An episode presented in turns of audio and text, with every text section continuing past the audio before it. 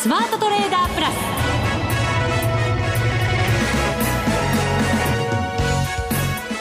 全国のリスナーの皆さんこんにちは内田まさですここからの時間はザ・スマートトレーダープラスをお送りしていきます今週は福永さんが急遽お休みということで、この方に番組にお付き合いいただきます。マネック証券チーフストラテジストの広木隆さんです。よろしくお願いします。よろしくお願いします。さてさてマーケットですけれどもちょっと降らされてますね、うん、そうですね。すごく荒っぽい展開になってきましたね。はい。投資家の皆さんもこの先の相場不安に思ってらっしゃる方も多いと思いますのでひろきさんのお話本当に視野が広くて安定感あってありがとうございます。元気を出させてくれますので。そうかな。えそんな時間になりませんか？今日はどうですか？うんまああの淡々と相場感を述べたいと思いますけどもね。わ、はい、かりました、はい、30分番組でございますので今日はもうひろき隆スペペシャルということでありがとうございます、はい、お送りしていきたいと思います。リスナーの皆さんもぜひ番組盛り上げていただきたいと思います。番組のツイッターなどでご意見ご質問などお寄せくださいそれでは番組進めていきましょう。この番組を盛り上げていただくのはリスナーの皆様です。プラスになるトレーダーになるために必要なテクニック心構えなど今日も身につけましょう。どうぞ最後まで番組にお付き合いください。この番組はマネックス証券の提供でお送りします。スマートトレーダー計画。よーいドン。まずは、ザ・スマートトレーダー計画、用意ドンです。足元の相場から振り返っていきましょう。大引けの日経平均株価254円52銭安、19,046円55銭。トピックス、マイナス15.23ポイント、1540.35ポイント。出来高概算で18億6500万株、売買代金は2兆1913億円。値下がり銘柄数が全体の8割を超えました。1617銘柄が下落です。ただし、マザーズ指数は、プラスで終わっています。プラス9.28ポイント、893.49ポイント。日経ジャスタック平均5円38銭安、2672円74銭となっています。指数、マザーズ指数だけはプラスで終わってますけれど、その他は大幅下落ということになりました。日経平均は、11月4日以来およそ1か月ぶりの安値です。弘樹さん。そうですね。まああのこれまでね、今日の相場、まあ昨日のニューヨーク、あるいはもう今週週明けからの一連の相場見て、もう皆さん、あの、下げの原因が原油価格の一段安だとい。うことはもう散々報道の通りだから、分かってると思うんですよね。でも改めて、じゃあ原油安がなぜこの株安につながってるかということですけれども、あの、日本はね、エネルギー、原油でも何でも LNG でもそうですけど、もう99.9%輸入に頼ってるわけですよね、はい、資源がない国ですから、うん、で外国から買ってるわけですよ、全部原油でもエネルギーを。でそういったものが安くなってくれたら、安く買えるんだから、万々歳じゃないかっていう。そうですよね。個人、私たちもそうです家計もそうです。企業もそうですね。ね製造業です。だからこれは日本経済全体にとっては、原油安っていうのはメリットしかないと言ってもですね。はいで、ここがミソなんですけれども、そうすると、それって我々にとっていいことじゃないですか。はい、いいと、為替にとってはどうなるかっていうと、うん、円が買われちゃうってことですよね。日本にとっていいんだから。もっと端的なことを言うと、貿易収支。はい、これ一時ね、要はまあ、あの、東日本大震災の後、もう原発が全部止まり、もう全部火力に頼って、うん、もうダーッとエネルギーの、あの、輸入が増えて、うん、それで日本の貿易収支が赤字に転落っていうようなことがあったわけです。ところが、まあ、今でも、まあ、ほとんど原発止まってるから、大量のエネルギー輸入してるわけですよ。ところが、それがこんだけ安くなってくれるとね、さすがに日本の輸出も伸びないながらも、はい、あの、貿易収支黒字になってきちゃってるわけです。そうなんです、ね、そうするとやっぱり為替を分析する上では短期的には、うん、まあ金利差ですよね。で、もっとその長期的に言えば購買力陛下、インフレ格差と言いますけど、うん、その中期的な要因としては、このお金の流れ、フロー、いわゆる国際収支、これがすごく重要な、えー、為替を決めるファクターになってくる。ここのところで日本の貿易黒字、うん、えー、経常収支の黒字基調っていうのが、まあ定着してくると。いうことになるとね、これ円買い材料になっちゃうんですよね。うん、なので、原油安イコール日本の経常収支黒字、円買い材料と、こういうようなことになるんです。はい、で、一方で、これだけ原油が拡乱、相場が拡乱してくると、日本はあんまりその、さっき言ったようにメリットしかないんだけれども、えー、アメリカは何と言ったってエネルギー企業がたくさんあります。アップルが時価総額最大の企業ですけど、2番目に大きいのはエクソンモービル、うん、その他シェブロンだってすごく大きいのがいっぱいあります。世界的に、ね、活躍してますもんね。それから小さいところで言うと、まあ、あの、チェサーピークエナジーとか、いっぱいそのシェールガス企業っていうのはたくさんあるわけですよ。はい、なので、このエネルギー産業がアメリカの経済構造に占めるウェイトっていうのは、うん、もう我々から想像つかないぐらいあるわけですよね。そうすると、アメリカ株にとってはエネルギー安、原油価格安っていうのは直撃しちゃうわけですよ、株式市場。うんはい、で、株がこんだけ下がったりする。えー、そうなってくると、FRB の利上げ、いよいよアメリカの利上げが来週っていうのもほぼほぼ織り込んできたのに、えー、本当に大丈夫？本当に利上げしていいの？って声が一段強くなってくると、もうほぼ99.9%決まりで走ってたマーケットが、ちょっと待ってと。またちょっと疑心暗鬼になっちゃうわけですね。うん、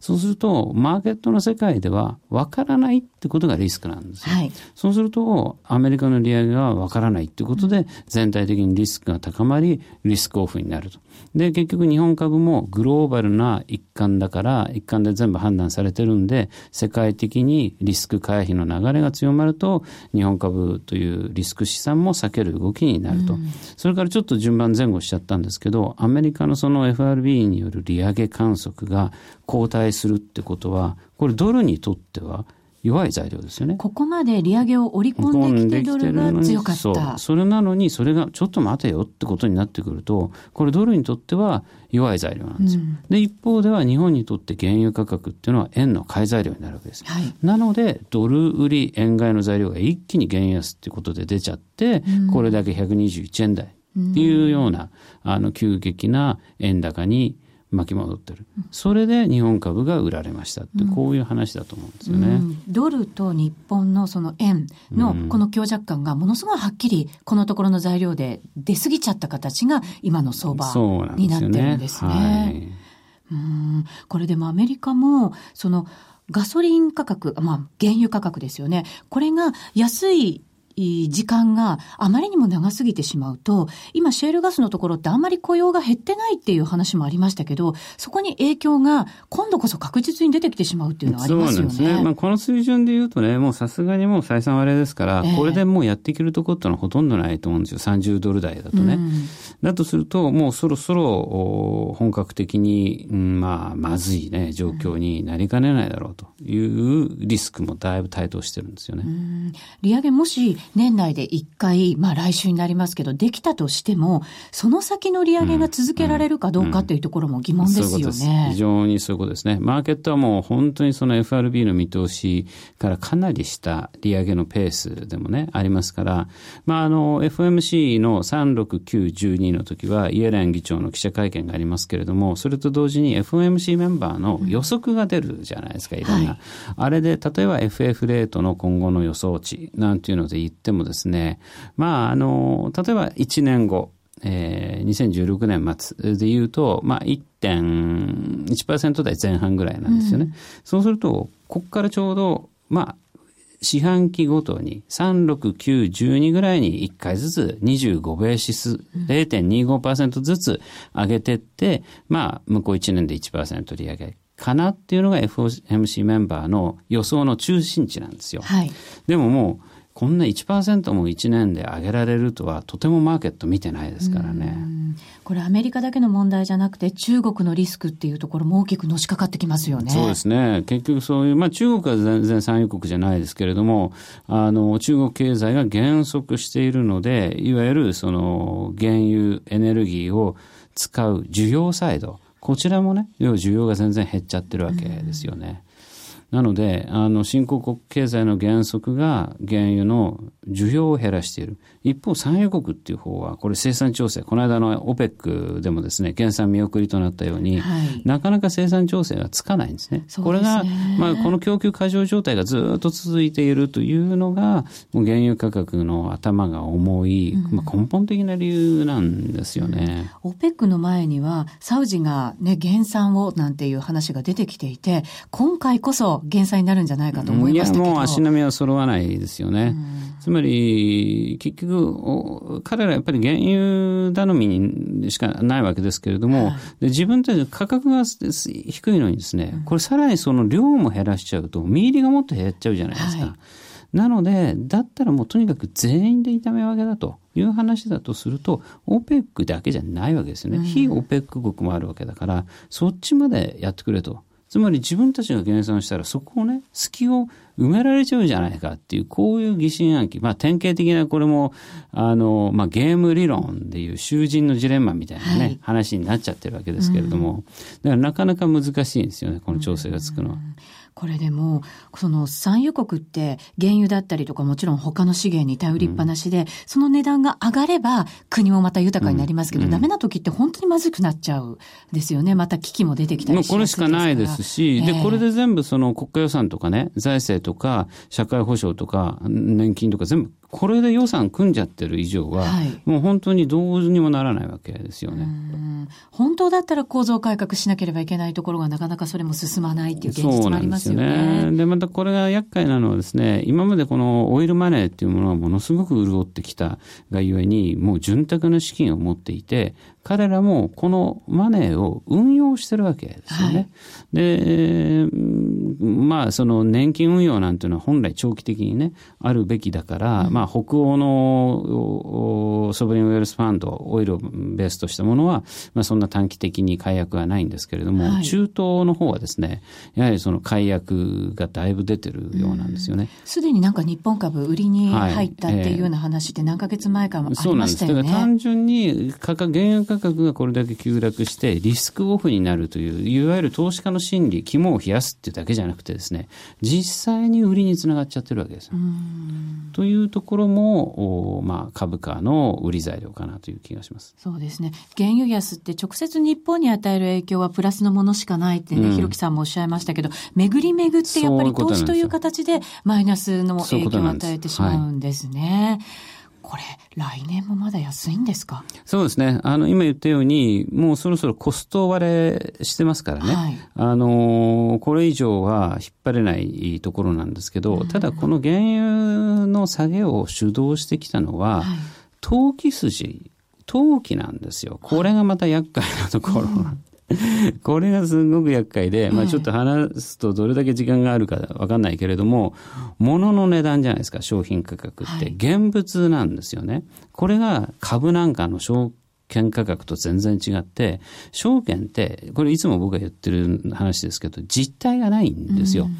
例えばトヨタ自動車1000株ね、取引しますと。除染株くれてたって、今やもう株券すらない状態だから、何にも来ないわけ。うん、何も来なくて、つまりそのトヨタ自動車の、例えば配当が出たら配当がもらえる権利だとか、あるいは株主総会で議決権を行使できる権利だとか、権利を売買してるだけで、実際にそのお金払って手に入れられるものって何もないですよね。うんはい、ところが原油だったら、実際に、あの、1バレル、例えば30何ドル払えば、原油の現物がデリバーされてる。受け渡しができるわけ。自分がそれを持っとくこともできるし、あの、必要なら舐めたっていいですよ。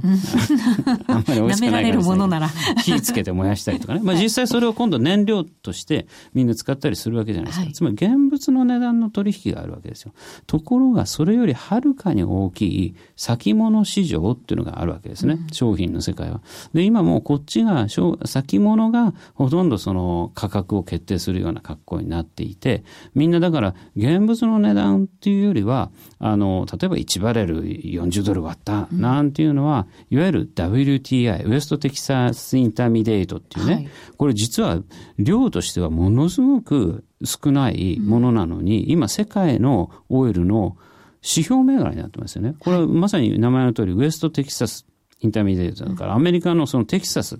のもので、まあ、クッシングっていうところで受け渡しする、まあ、一種のブランドというか銘柄なんですけども、日本はこんなもの使ってないですよね。当然、ドバイから中東からのもので、そのドバイっていうものの値段だし、ヨーロッパの方は北海ブレンドっていうもので、それぞれ全然あの、ブランドというか銘柄名が違うんだけど、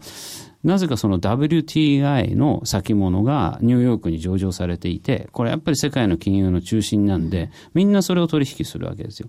なので、それがもう世界の価格を振り回すような格好になってるわけですよね。で、まあ、あのヘッジファンドの一種である CTA というコモディティトレーディングアドバイザーっていうのはまあこぞってそういうようなものをやるわけですけれども、はい、結局原油だけじゃなくて原油と為替、原油と金利、原油と株、全部先物があれば何だって彼らやりますから、うん、そういったところでずっと動いてきてる。なので実際に原油を使うっていう現物の需給でね、まあ、こっちは経済や産業や、そういったものでの需給で価格が決まるんだけど、それ以外の部分で動いている、先物を振り回しているような人たちの、まあ、価格決定能力がずっとファンドにいっぱいお金が入っちゃってるんで、はい、強くなっちゃってるんで、そういったところがですね、結構価格、プライスを決めてきてるっていう部分がある。だから、投機で、まあ、かなり激しい値動きになってるっていうのが実際のところなんですよ。金融相場の中でですよね。そうなんですよね。まあこれが典型的な金余りで、そっちのお金が、まあそういう CTA とかね、えー、商品で運用するファンドに入ってて、それがまあかなりその投機的な動きを強めてきてるっていうことなので、うん、まだまだ来年もですね、まあちょっとどこまでいくかよくわからない。っていう部分はありますね。そうですね。アメリカが利上げに踏み出すとしても、まだまだ金融相場であることには変わりがないですよね。ちょっとまた来年も振り回されそうな、ね、そんな感じもしますよね。この後のコーナーでもまだまだひろきさんにお話伺います。これまでこんな FX はなかった。ついにマネックス証券から革新的な FX 取引プラットフォームトレーダブルがリリースされました。トレーダブルはデンマーク初の全く新しい FX。使いやすい操作性はもちろんのこと、豊富に用意されているアプリをトレーダブルにダウンロードすることで、お客様の思い通りのツールやサービスを使用できます。世界中の開発者が提供するアプリを使って、自由自在にお客様の取引スタイルを実現。最低取引単位は1000通貨単位だから、少額でもお取引が可能です。リスクが心配な初心者の方でも始めやすい。また、米ドル円やユーロ円などの主要通貨から、高金利通貨の5ドル円や南アフリカランドまで、豊富な13種類の通貨ペアを取り扱っています。口座開設のお申し込みは、パソコンやスマートフォンからマネックス証券で検索。まずは、トレーダブルの使い勝手を堪能してみてください。今すぐお申し込みを。トレーダブルのお取引に際しては、証券総合取引口座とトレーダブル口座の開設が必要です。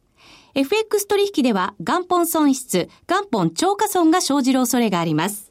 お取引の前には、当社ウェブサイトに記載の契約締結前交付書面などを必ずお読みください。マネックス証券株式会社金融商品取引業者関東財務局長金賞第165号ザ・スマートトレーダープラス今週のハイライト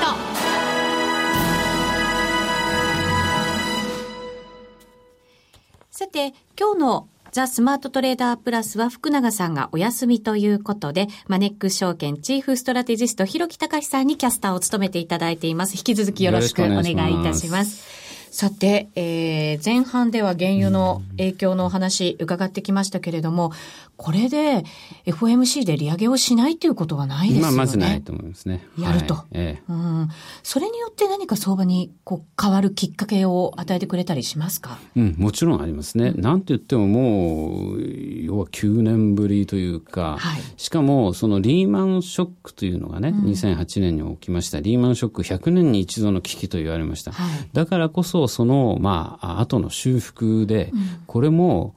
もう尋常じゃない非伝統的な、うん、あ手段で金融政策が行われてきたわけですよね。まあ、QE1、QE2、QE3 までやりました。はい、これはもうある意味前代未聞の大きな経済実験だったわけですよ。はい、それをいよいよ終えてね、正常化への道の一歩、ずっとゼロ金利だったのを、初めて正常化への一歩、リーマンショック後踏み出すという、はい、言ってみると、ちょっと大げさかもしれないんですけど、金融史に残る日になると思うんですよ、うん、来週。はい、それだけのことが行われるとなれば、当然マーケットもですね、大きく変わるきっかけになると思います。うん、で前回来た時には、じゃ過去ね、利上げのパターン、利上げが何べもあった時に、その後、株式市場はどういうふうに動いたんですかって話をしましたけれども、はい、今日はちょっともう少し短期的な話をしようかなと思ってるんですよ。はい、で、というのは、過去そうやって利上げが決まった瞬間は、うん、特に為替のマーケットなんていうのは、材料で尽くしになってですね、円高に巻き戻るんですよね。要は利上げっていうと、要はアメリカが金利を上げるんだから、為替的にはドル買いの材料じゃないですか。ところがもうそのシナリオってずっと織り込んでやってきてるわけだから、はいだからこそドルの独歩高みたいなのがずっと続いてきましたと。そうすると、これ実際にそれが決まっちゃうと、じゃあそこで一回ポジション閉じようっていう人が過去は多かった。うん今回もおそらくそうじゃないかなと。はい、やっぱり相場の格言っていうのはね、そういうのをずっとその観察してきたものがことわざになってるわけですから、はい、まあ、 buy on rumor、sell on fact、噂で買って事実で売ると。だからもう事実が出ちゃったらそれ売り材料なんですよ。うん、我々つい最近に経験してるのが ECB の追加緩和ですよね。はい、あれは、まあその、追加緩和自体は行われたわけだけど、市場が期待したほどのものじゃなかったとか、インパクトがないとか、失望だとかね、言ってるわけですよ。サプライズがなかったと。とかね、うん、でも実際マイナス金利の幅は広がってるし、ただ資産買い入れを月600億ユーロを増額なかったっていうわけです。でもね、僕ね、あれ仮に、じゃあ700億ユーロにしたとしてもね、市場の予想の範囲内とかね、また何か言われて、結局はユーロは買い戻されてたと思うんですよ。市場の受け止め方ですよね。そうなんです。結局ね、それが出ちゃったら、そこで一回どっちに転んでもポジションをね、まあ出なかったらまた話は別だけど、えー、追加緩和になったら、一旦ポジション閉じるきっかけにしようと誰もが思ってたわけです。っていうのはもう、えもう本当に99.9%というかもう120%やるだろうって誰もが思ってて、はい、みんなユーロ安の、ユーロ売りのポジションを持ってたわけだから、そしたらそれ出ました。買い戻しますっていう話になる。ということを実際我々見たばかりなので、今度は FOMC でも同じパターンになるんじゃないかなって僕は思うんですよ。うんはい、ただちょっとね、今回、ん、若干条件が違うのは、FOMC の直後、FOMC は15、16ですよね。はい、その直後、17、18に日銀の金融政策決定会合があるんですよ。ね、どう動くのか、やっぱりね。で、その前に14、15で日銀の単価が出てくるんですよね。はいで、その単価の後に、あの、企業の物価見通しって聞くようになってきてるんで、そうするとそれもまた一段と低下しちゃうはずなんですよ。うん、そうすると、この間の日銀のあの黒田総裁の会見でもね、インフレ期待が下がってると。これはね、お認めになってるわけですね。はい、黒田総裁自体も。そうするとまた同じ結果がね、一段と出てきます。そうなった時に日銀何も動かなくていいんですか？みたいな話になると思うんだよね。うん、そうすると、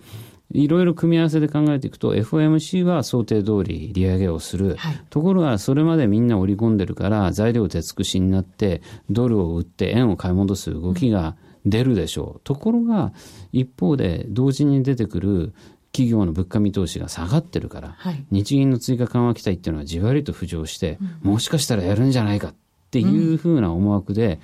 円を買うにも本腰を入れた買い戻しができない。FOMC 後はそうすると、ドル安進むかもしれないけれども、うんうん、一気にものすごい幅っていうわけにはいかない。なくて、どうせならやっぱり日銀の金融政策決定会合を見たいという人が残っちゃうと思うんですよね。はい、でも動かない。そうすると、なんだ、やっぱり緩和見送りかってんで、そこで改めて売られて、一気に急速に120円割ぐらいまで、円高が巻き戻って、株も大幅安。っていうシナリオを僕は前持ってたんですよ。はい、ところがそれが一周早く来ちゃったっていう、こういう思わぬ原因ですね。ね今で121円80銭ぐらいなんで、うん、123円台からここまで来ちゃったわけですよね。僕は123円台のドル高が FOMC まで引っ張られてね、そこで一気にガクッと巻き戻る。それでさらに日銀の金融政策決定会合で、えー、現状維持。っっていうのが出て、さらに一段とっていう、そういう二段構えの、まあ、円高株安シナリオを、まあ、来週持ってたんですけど、はい、その半分ぐらいがね、ちょっと今週出てきちゃったから、はい、ある意味、ドルのポジション調整っていうのも分散されてきたっていう感じがするんですよね。そうすると、ものすごい激しく動くんではなくて、このままもうちょっとそのまま進むかもしれないけれども、うん、もしかしたらその後落ち着いてくる。そうそう。だから123円が FMC の決定を受けて121円台になり、で、日銀の金融政策決定会合で現状維持だった場合120円割れと、こういう落ち方なんだけど、もうすでに121円台入ってますからね。はい、そうすると、こっからさらに円高が進んでも、もう傷口はもうここからはそんな広がらないんで、うん、今のうちにポジション切るなら切るとかね、整理しとけば、あの、来週波乱があってもそんな怖くないかなという気がしますけどね。うん、そうすると急激な円高になりづらいというふうに考えた場合、うん、株もちょっと戻りを試してくれるような期待をしてもいいわけですか？そうですね。例えば1万9000円をね、こう今日割らなかったじゃないですか。結構下げ絞ったっていうところがあるんですけれども。25銭までありましたけどね。そうですね。だからこの辺のところがね、もしまあ1万9000円割れたら、まあ買いたいというね、うん、えー、向きもあるだろうから、はい。そんなにここから一気にずるずるっていう感じじゃないと思うんですよね。うん、なんかチャート的に見るとね、嫌な形に見えますけど、うん、それでもまあ、ここで下げてきた幅って結構ありますもんね。だって12月1日には2万円だったんですよ。ええ、わずか10日で今1万9000円でしょ？そうですよ、1000円。うん。うん、でもね、この辺のところはもう、はっきり言って誤差の範囲内ですよ。